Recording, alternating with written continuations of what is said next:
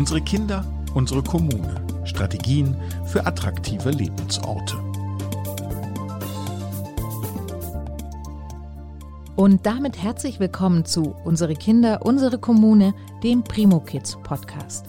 Mein Name ist Annegret Richter und ich spreche hier mit verschiedenen Expertinnen und Experten darüber, wie Kommunen sich zu attraktiven Lebensorten für Familie entwickeln können.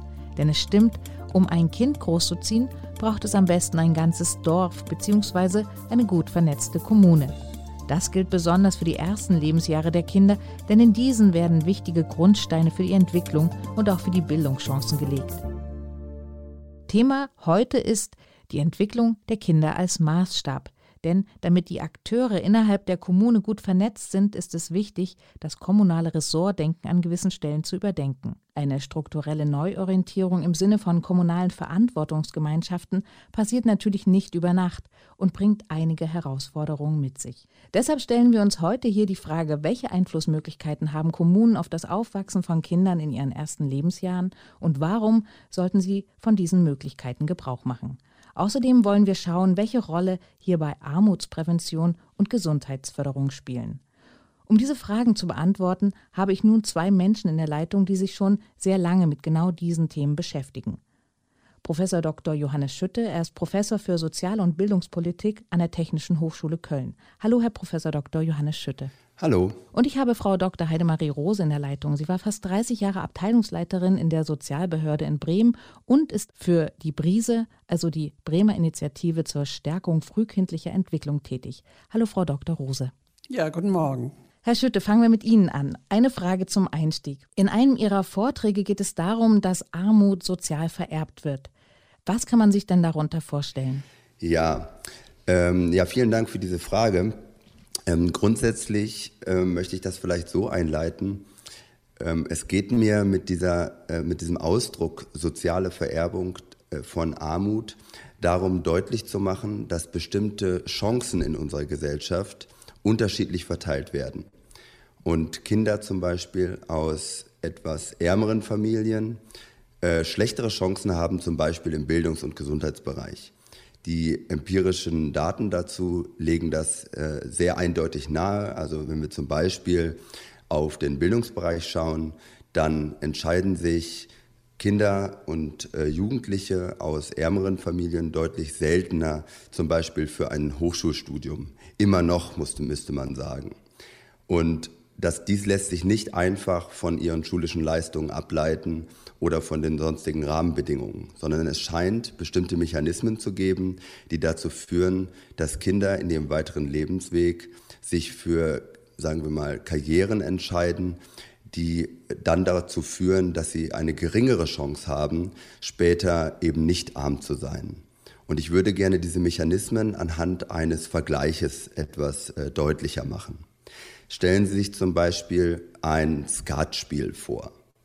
Wenn Sie äh, an ein Skatspiel denken, dann werden zu Beginn des Spiels die Karten verteilt. Und diese Karten, die dort verteilt werden, die werden jetzt in unserem Beispiel zwischen armen, ich nenne sie jetzt einfach mal so verkürzt, armen Kindern und reichen Kindern unterschiedlich verteilt, je nachdem, wie viel Vermögen die Eltern haben. Das heißt also, die Kinder aus armen Familien bekommen schon mal die schlechteren Karten. Das könnte man beschreiben als so der klassische Weg der Vererbung von ökonomischem Kapital. Dass die soziale Vererbung, die ich nun anspreche, geschieht auf eine verdecktere Art und Weise. Die geschieht also nicht so offensichtlich. Also da werden keine Häuser beim Notar überschrieben, da werden keine großen Vermögenswerte vererbt, sondern Kinder aus Familien, die etwas ärmer sind, die eignen sich bestimmte Spielstile, könnte man sagen, in dem Vergleich, eine bestimmte Art und Weise, wie sie Skat spielen, vielleicht auch kleinere Tricks, die eignen sich diese Art und Weise anders an als Kinder aus reicheren Familien. Und dann später im Spiel haben sie zum einen andere Karten. Und zum anderen wissen sie zum Beispiel nicht, wenn sie mal ein etwas besseres oder etwas schlechteres Blatt haben, wie sie damit umgehen können. Gibt es denn Möglichkeiten, diese Muster zu durchbrechen? Also grundsätzlich ist die, die Durchbrechung dieser Muster wirklich relativ schwierig und sehr voraussetzungsvoll. Das muss man sich vergegenwärtigen, eben weil diese ähm, Muster so verdeckt oder weil diese Kapitalien so verdeckt übertragen werden. Zuallererst würde ich sagen, ähm, wir beschäftigen uns jetzt ja hier in diesem Podcast vor allen Dingen auch mit der kommunalen Ebene. Ähm, aber ich würde sagen, zuallererst ist es notwendig, die Verteilung der Karten äh, zu verändern. Also es braucht eine stärkere Umverteilung, eine stärkere Umverteilung von oben nach unten.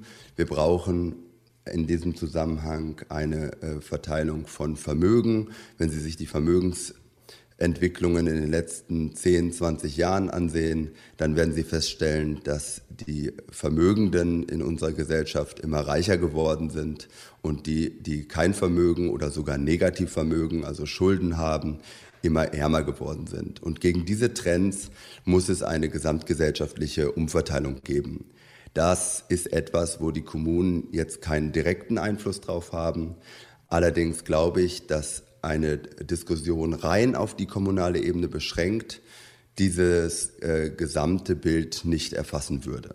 Aber komme ich jetzt noch mal zu der kommunalen Ebene. Was können Kommunen tun, um da vielleicht etwas entgegenzusetzen?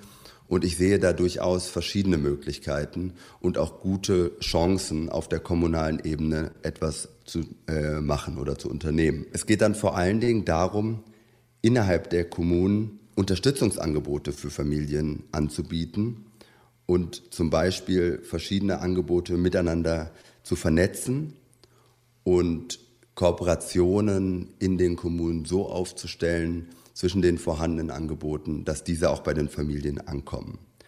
Zum anderen ist eine Grundlage, damit das passieren kann, dass Kommunen überhaupt wissen, wo leben denn Familien, die vielleicht etwas ärmer sind? Wo leben denn Familien, die einen besonderen Unterstützungsbedarf haben? Und dafür ist aus meiner Sicht auch eine solide Datengrundlage notwendig, um zu identifizieren, wo müssen wir zuerst handeln. Herr Schütte, vielen Dank für dieses sehr konkrete Beispiel und das Anwendungspotenzial, was Sie gerade gebracht haben in Ihren Ausführungen. Frau Rose, Sie haben ja fast 30 Jahre lang die Abteilung Junge Menschen und Familie in der Sozialbehörde in Bremen geleitet und sind außerdem für die Brise tätig. Die Brise ist eine Bremer Initiative zur Stärkung frühkindlicher Entwicklung. Sie haben somit einen sehr guten Einblick in die Praxis.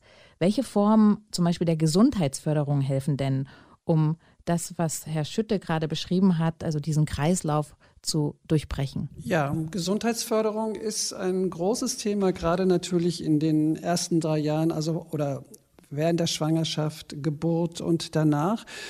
Es wird ja häufig davon gesprochen, dass das eine sensible Phase ist und eine Übergangsphase für Familien, wo sie doch sehr bereit sind und interessiert sind, auch ja auch immer wieder Bestätigung zu bekommen für das, äh, was sie tun. Die, gerade die Mütter, aber auch Väter wollen gerne wissen, dass sie in der Phase alles richtig machen, in Anführungszeichen. Und ähm, die Kommune, also der, der Ort, wo die Familien leben, das ist der Ort, wo das Ganze passieren muss. Das kann nicht irgendwo passieren, sondern dort.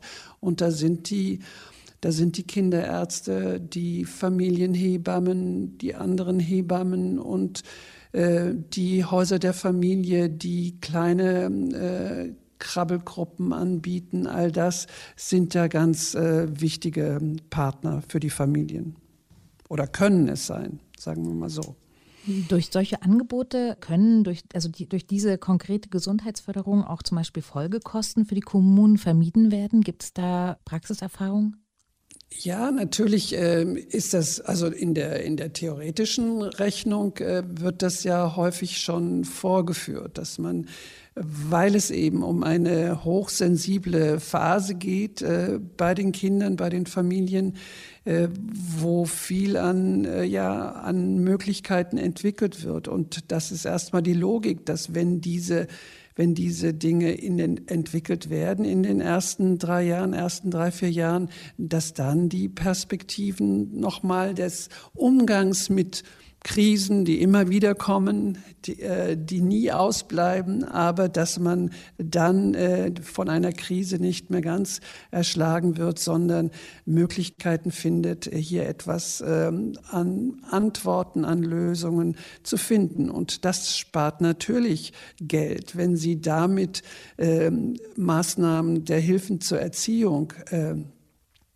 damit reduzieren, zum Beispiel, die ja sehr äh, streckenweise sehr teure Maßnahmen sind äh, und auch sehr manchmal auch traumatische Erfahrungen für Familie, die Herausnahme eines Kindes aus einer Familie zum Beispiel, ähm, dann ist das ganz liegt es auf der Hand, dass Sie hier Kosten einsparen. Und wenn Sie ein, sagen wir, ein soziokulturelles Milieu haben in einem Stadtteil, wo Familien sich gegenseitig unterstützen können, wo sie Orte haben, wo sie vertrauensvoll hingehen können, dann ähm, dann sparen sie natürlich Kosten, die, äh, weil dann bestimmte sehr kostenträchtige Krisen so nicht entstehen. Und natürlich ist die Perspektive, dass man sagt, Kinder, die so aufwachsen, ähm, mit so einem sagen wir, Schutz und äh, Aufmerksamkeit etc., dass diese Kinder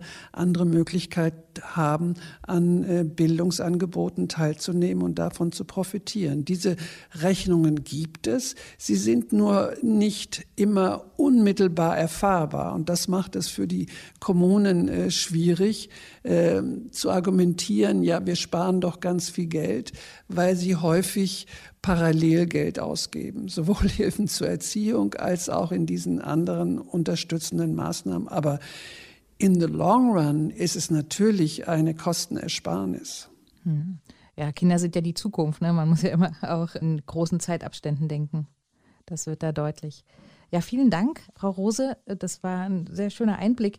Herr Schütte, ich würde noch mal kurz auf das zu sprechen kommen, was Sie am Anfang auch gesagt haben, diese Teufelskreise. Es gibt ja noch einen zweiten Teufelskreis, der aufgebrochen werden muss, denn aktive und effektive Armutsprävention ist natürlich auch immer eine Geldfrage. Das hatten Sie kurz schon angesprochen. Wird nicht in die Zukunft der Ärmeren investiert, werden diese dann über die Generation ja oft noch ärmer oder auch nicht reicher ne, in der Regel. Wie könnten denn nicht so finanzstarke Kommunen Armutsprävention betreiben, die auch gelingt? Ja, das ist natürlich erstmal eine knifflige Frage, weil sie brauchen um auch gute Unterstützungsangebote für Kinder und auch für Jugendliche übrigens, ähm, um gute ähm, Entwicklungsbedingungen zu schaffen, dann braucht es in Teilen immer auch Geld. Natürlich kann man auch über Koordination und über Vernetzung das, was vorhanden ist, besser zusammenbringen und dadurch, glaube ich, schon auch einen enormen Effekt erzielen. Aber im Endeffekt sind natürlich finanzschwächere Kommunen da in einer schwierigeren Lage. Das muss man, finde ich, auch so sehen und auch so benennen. Ähm, ich kann das vielleicht noch mal an einem Beispiel deutlich machen wie es dann vielleicht doch gelingen könnte oder wo Wege sein könnten für etwas finanzschwächere Kommunen. Ich persönlich, ich bin äh, Fan von Borussia Dortmund und ich halte so aus äh, Fanrivalitäten jetzt nicht besonders viel von diesem äh, Verein in unserer Nachbarschaft, also von äh, dem Verein aus Gelsenkirchen. Aber in einem Punkt schaue ich dann schon mit Anerkennung rüber nach Gelsenkirchen, äh, und zwar, wenn es darum geht, wie es der Kommune und vor allem der Kommunalverwaltung seit Jahren gelingt, unter sehr prekären wirtschaftlichen Bedingungen, und das kann man gar nicht äh, genug betonen, also Gelsenkirchen gehört zu den Kommunen in Deutschland, wo man sagen kann, die sind äh, so unter den finanzschwächesten Kommunen. Und um das so ein bisschen verständlich zu machen, damit vielleicht andere Kommunen auch eine Möglichkeit haben, sich da in Teilen zu dran, dran zu orientieren. Ich glaube, dass es nie eine Blaupause geben kann. Genau, was ist das Geheimnis von Gelsenkirchen? Ja, also ich glaube, dass es nie eine Blaupause gibt äh, und dass man auch diesen Weg, den Gelsenkirchen da einschlägt, nicht eins zu eins auf andere Kommunen übertragen kann. Aber vielleicht kann man ja sich Elemente davon ähm, abgucken. Und für mich sind es vor allen Dingen zwei große Faktoren. Zum einen gelingt es den MitarbeiterInnen und ähm, der Stadtverwaltung immer wieder über verschiedene Förderprogramme, die zum Beispiel von Seiten des Landes aufgesetzt werden oder auch von Stiftungen. Es gelingt ihnen immer wieder, diese Förderprogramme zu nutzen und in ihre Strukturen einzubetten, äh, einzupflegen, äh, sie miteinander ins Verhältnis zu setzen, miteinander zu kombinieren. Also die vorhandenen Förderlinien, die es gibt, so zu nutzen, dass sie wirklich zu einem spürbaren Erfolg werden. Und das andere, was damit unmittelbar zusammenhängt aus meiner Sicht, ist, dass es in Gelsenkirchen eine bereichsübergreifende Datenbasis gibt in Bezug auf Teilhabechancen von Kindern. Also die Gelsenkirchener haben sich auf den Weg gemacht, verschiedene Daten aus ganz unterschiedlichen kommunalen Ressorts zusammenzuführen und dort sowas wie einen Index aufzusetzen, um eben genau zu sehen, an welchen, in welchen Sozialräumen, also es sind kleinere Räume als die einzelnen Stadtteile, wo haben wir denn hier in welchem Bereich, also im Bildungsbereich, im Gesundheitsbereich, im Bereich der sozialen Sicherung, wo haben wir hier vielleicht besondere Herausforderungen und wo müssen wir jetzt auch tätig werden? Und das, das zu, ähm, alleine ist aus meiner Sicht noch nicht ausreichend, das haben auch andere Kommunen. Aber was Gelsenkirchen da besonders macht, ist, dass dieser Teilhabeindex, so heißt er, ähm, in einer Art und Weise auch aufbereitet ist. Also die äh, Darstellung der Daten ist so, dass auch jemand ähm, aus einer, äh, einer anderen Branche, aus der Wirtschaft, jemand, der sich noch nie mit äh, Kommunaldaten beschäftigt hat, sofort versteht, was wird dort eigentlich ausgesagt und wo liegt da äh, vielleicht eine, ein Problem, eine Herausforderung. Das heißt, die Darstellung der Daten ist aus meiner Sicht vorbildlich und so sind sie auch in der Lage, das nach außen hin besser und effektiver zu kommunizieren. Und dann wiederum, und so schließt sich der Kreis, auch bei Förderprogrammen zum Beispiel, häufiger dann auch Förderungen zu erhalten, weil sie in der Lage sind, dieses mit äh, guten Daten auf eine gute Art dargestellt äh, zu kommunizieren. Wie stellt sich das denn in der Praxis dar? Woran scheitert Armutprävention da in der Regel? Also ich ähm ich nehme wahr, dass das Thema Armutsprävention oder Umgang mit den Folgen von, von Armut, dass das eigentlich für alle betroffenen Kommunen äh, das ein großes Thema ist. Das ist nicht etwas, was sie, wo sie wegducken und nicht schauen, sondern wo sie schon auch äh, besorgt äh, auf ihre Entwicklung hinschauen. Wenn Sie zum Beispiel eine Stadt nehmen wie Bremerhaven, die liegt noch höher in der Armut als Gelsenkirchen. Also jetzt bei den Kindern, Bremerhaven haben sie 40,5 Prozent, in Gelsenkirchen 38,5 Prozent der Kinder äh, entsprechend den Armutskriterien. Also eine riesige Zahl von äh, betroffenen Familien und äh, die, die Kommunen nehmen das äh, sehr ernst. Ich habe selber Gelsenkirchen in diesem Jahr auch besucht und habe mir das genau angeguckt. Ich kann Ihnen das dann auch in Bremen zum Teil vorführen, weil wir das die gleiche Herausforderung haben. Und äh, es ist in der Tat ein Zusammenwirken. Es ist in der Tat ein Zusammenwirken von zivilgesellschaftlichen Kräften, das ist keine Frage. Also bei uns äh, ist es dann grün-weiß mit äh, Werder Bremen und es ist nicht blau-weiß wie Schalke. Und das, äh, aber es hat äh, natürlich hat dann solch ein Verein, das habe ich auch mitbekommen, wie Schalke zum Beispiel, macht äh, zivilgesellschaftlich sehr viel in dieser Stadt und äh, Werder macht das auch. Und also die zivilgesellschaftliche Kraft ähm, ist ganz wichtig und notwendig, aber es braucht eine, es braucht eine Kommune, die das, ähm, die das einmal mit ihren eigenen Anstrengungen zusammenführt. Das kann nicht separat davon laufen. Und die Kommunen, äh, ja, sie sind arm, aber sie sind äh, in der Lage, äh, mit anderen Kräften zusammen tatsächlich auch was zu bewegen. Und es muss nicht immer das neue Programm sein was man sich jetzt einkauft, sondern es können bestehende Programme sein, die man tatsächlich besser miteinander verknüpft, die man niedrigschwelliger noch äh, gestaltet, sodass äh, mehr Familien dabei Zugang haben. Und was ganz wichtig ist aus meiner Sicht, dass die Kommunen ein System haben, wo sie wirklich nah dran sind an den Kindern und Familien. Das hat Herr Schütte auch angedeutet mit der Frage der, der Berichterstattung. Äh, dass äh, man muss wirklich äh, die Entwicklung der Kinder als Maßstab haben, die Entwicklung der Kinder als Maßstab haben, wo nehmen sie teil, was, äh, was passiert in ihrer Kompetenzentwicklung, wie sieht es in den Familien aus. Das muss, da muss man nah dranbleiben. Das kann man nicht nur aus dem äh, zweijährlichen Jugendbericht äh, dann ableiten, sondern es müssen in den Ortsteilen, in den kleinräumigen äh, Settings muss eine große Nähe bestehen und die kann man herstellen in einer Kommune und das wird auch äh, zunehmend gemacht. Ja, vielen Dank. Das äh, klingt ja sehr optimistisch.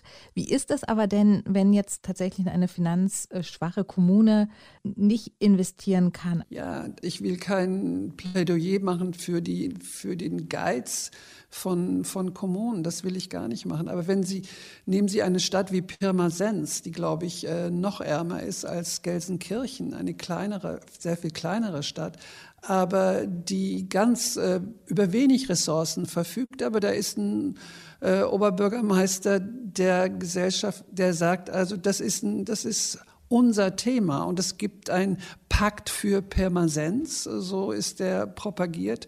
Und es wird dort äh, versucht, tatsächlich mit hauptsächlich zivilgesellschaftlichen äh, Möglichkeiten, weil die Kommune nicht sehr viel Geld hat, mit zivilgesellschaftlichen äh, Möglichkeiten eine bessere Lebensbedingung für Kinder und ihre Eltern zu schaffen. Ich würde würd da gerne auch noch was ergänzen. Ich würde ähm, meiner Vorrednerin, Frau Rose, da in allen Punkten zustimmen. Ich finde, das hat sie wirklich hervorragend dargestellt.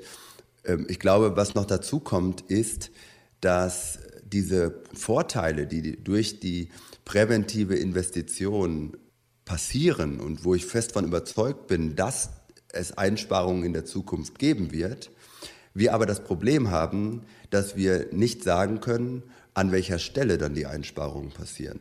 Das heißt, wir werden gesamtgesellschaftlich, volkswirtschaftlich betrachtet enorme Einsparungen haben.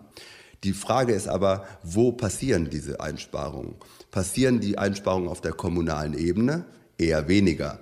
Die werden nämlich dann viel später passieren, wenn die Kinder aus diesen ähm, gut ähm, organisierten Kommunen eben nicht in die Arbeitslosigkeit geraten. Äh, dann fallen weniger Kosten zum Beispiel beim Bund an.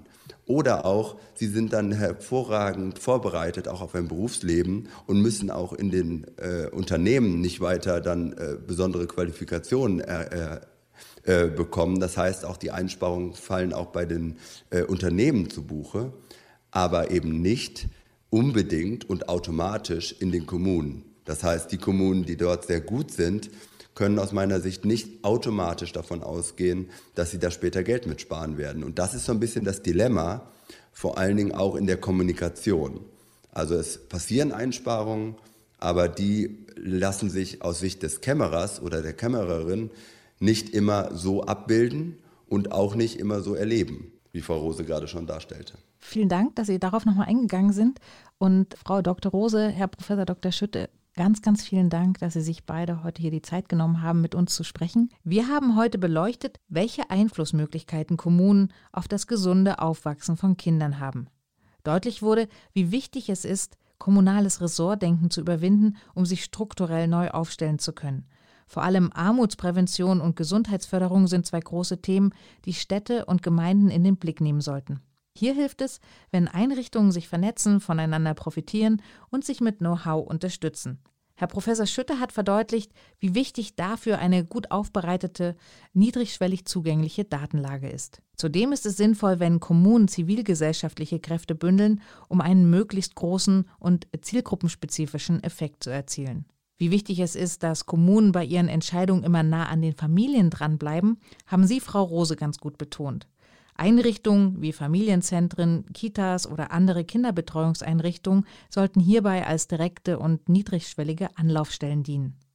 Ganz herzlichen Dank nochmal an meine Gäste für diesen umfassenden Einblick in Theorie und Praxis und danke, dass Sie sich die Zeit genommen haben. Vielen Dank, danke auch Herr Schütte, war interessant mit Ihnen. ja, Grüße nach Bremen auch und hat Spaß gemacht. Unsere Kinder, unsere Kommune, Strategien für attraktive Lebensorte ist der Primo Kids Podcast der Deutschen Kinder- und Jugendstiftung und wird von der Jakobs Foundation gefördert. In insgesamt vier Folgen unterhalte ich mich mit Expertinnen und Experten über verschiedene Schwerpunktthemen rund um frühkindliche Bildung, Betreuung und Erziehung sowie die damit verbundenen Aufgaben und Chancen von Kommunen. Die weiteren Episoden finden Sie auf der Website der Deutschen Kinder- und Jugendstiftung sowie auf den bekannten Podcast-Plattformen. Unsere Kinder, unsere Kommune. Strategien für attraktive Lebensorte.